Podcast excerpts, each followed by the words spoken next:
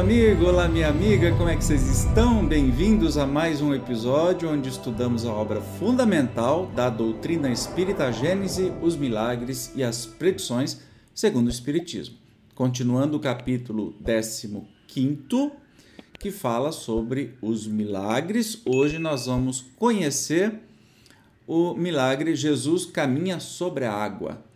Qual a explicação provável deste milagre? Então, vamos lá para a leitura primeiro do Evangelho. Deixa eu selecionar aqui. Vamos lá. Logo, fez Jesus que seus discípulos tomassem a barca e passassem para a outra margem antes dele, que ficava a despedir o povo. Depois de o ter despedido, subiu a um monte para orar e, tendo caído a noite, achou-se ele sozinho naquele lugar. Entre mentes, a barca era fortemente açoitada pelas ondas, em meio do mar, por ser contrário o vento. Mas na quarta vigília da noite, Jesus foi ter com eles, caminhando por sobre o mar. Quando eles o viram andando sobre o mar, turbaram-se e diziam: É um fantasma, e se puseram a gritar amedrontados. Jesus então lhes falou, dizendo: Tranquilizai-vos, sou eu, não tenhais medo. Pedro lhe respondeu: Senhor, se és tu, manda que eu vá ao teu encontro, caminhando sobre as águas. Disse-lhe Jesus: Vem, Pedro, descendo da barca. Caminhava sobre a água ao encontro de Jesus.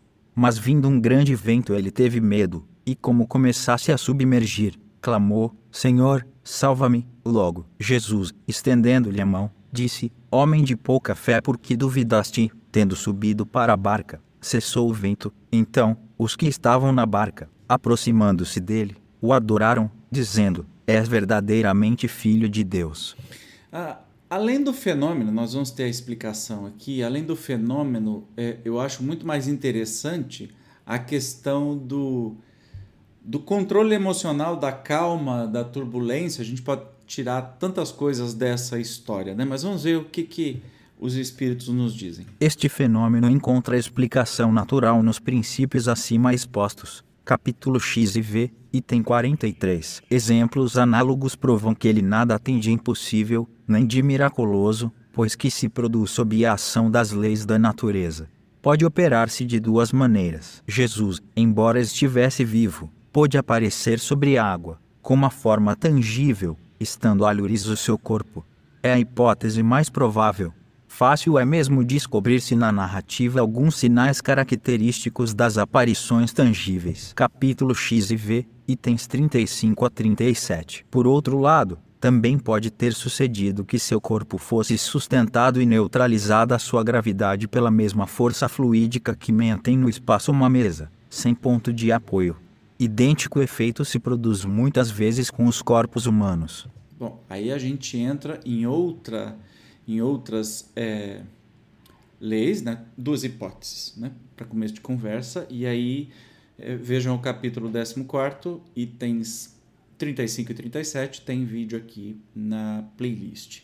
Primeira hipótese que o corpo de Jesus estava em outro lugar, ele estava provavelmente dormindo e quem se materializou foi seu corpo perispiritual e aí não precisa nem fazer força para saber porque que ele estava andando sobre as águas, ele poderia estar onde quisesse.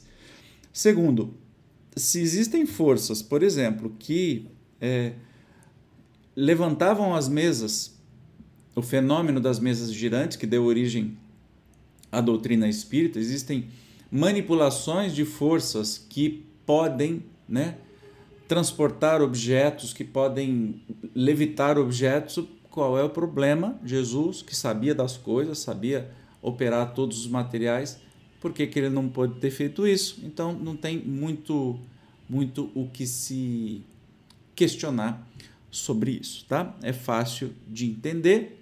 A gente estudando pelo Espiritismo fica mais tranquilo.